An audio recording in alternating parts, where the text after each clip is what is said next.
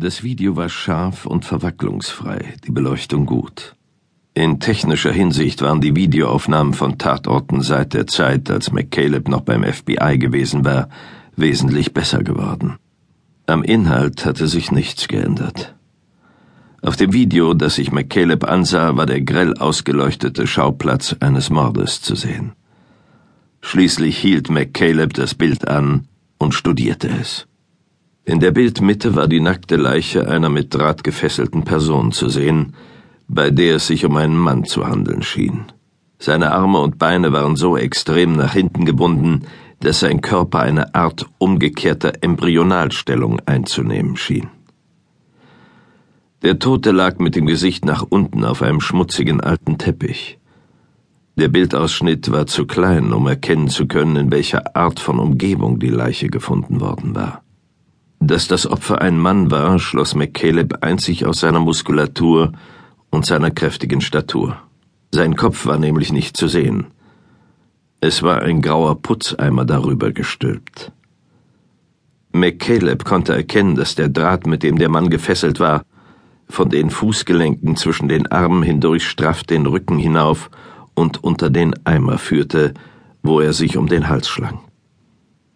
Auf den ersten Blick sah das Ganze nach einer Schnürstrangulation aus, bei der die Hebelwirkung von Beinen und Füßen den Draht immer fester um den Hals des Opfers zusammenzog und ihm so die Luft abschnürte. Letztendlich war das Opfer so gefesselt worden, dass es sich selbst erdorselte, sobald es seine nach hinten gebogenen Beine nicht mehr länger in dieser extremen Position halten konnte. McCaleb fuhr mit der Inspizierung des Tatorts fort. Aus dem Eimer war etwas Blut auf den Teppich gesickert, was auf eine Kopfverletzung hindeutete. McCaleb lehnte sich in seinen alten Schreibtischstuhl zurück und dachte über seine ersten spontanen Eindrücke nach. Den Ordner hatte er noch nicht aufgeschlagen, weil er sich zuerst das Tatortvideo ansehen und den Schauplatz des Verbrechens möglichst genau so studieren wollte, wie ihn die Ermittler ursprünglich vorgefunden hatten. Schon jetzt war er fasziniert von dem, was er sich ansah. Er spürte in der Szene auf dem Bildschirm Andeutungen eines Rituals. Außerdem spürte er wieder das Prickeln von Adrenalin in seinem Blut. Er drückte auf die Fernbedienung und das Video lief weiter. Der Bildausschnitt wurde größer und J.G. Winston kam ins Bild. Jetzt konnte McCaleb mehr vom Raum sehen. Anscheinend handelte es sich um ein Zimmer eines kleinen, spärlich möblierten Hauses oder Apartments. Und jetzt wurde auf dem Video zum ersten Mal gesprochen. Das Opfer wurde bereits von einem Deputy Coroner untersucht und für die Tatortuntersuchung freigegeben, sagte Winston. Das Opfer wurde in situ fotografiert. Wir werden jetzt den Eimer entfernen, um mit den Untersuchungen fortzufahren.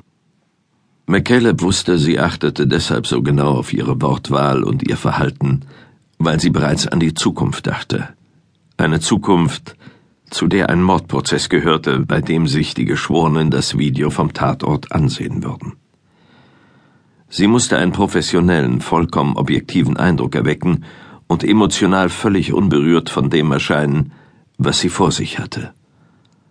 Alles, was davon abwich, konnte ein Verteidiger zum Anlass nehmen, das Video vor Gericht nicht als Beweisstück zuzulassen. Dann ging die Kamera näher heran. Sie bewegte sich über die Schulter des Opfers und verharrte erst wieder, als Winston den Griff des Eimers unter dem Kinn des Toten hervorzog und dann den Eimer behutsam von seinem Kopf hob. Okay, sagte sie. Um den Kopf des Toten waren auf Mundhöhe mehrere Lagen graues Klebeband gewickelt, die als Knebel dienten. Die offenen, stark vergrößerten Augen traten weit aus den Höhlen. Beide Hornhäute waren von einer Blutung gerötet, ebenso wie die Haut um die Augen. Barn, nehmen Sie das auf, sagte Winston, ihre Stimme eine Spur höher als ihre bisherige monotone Leier.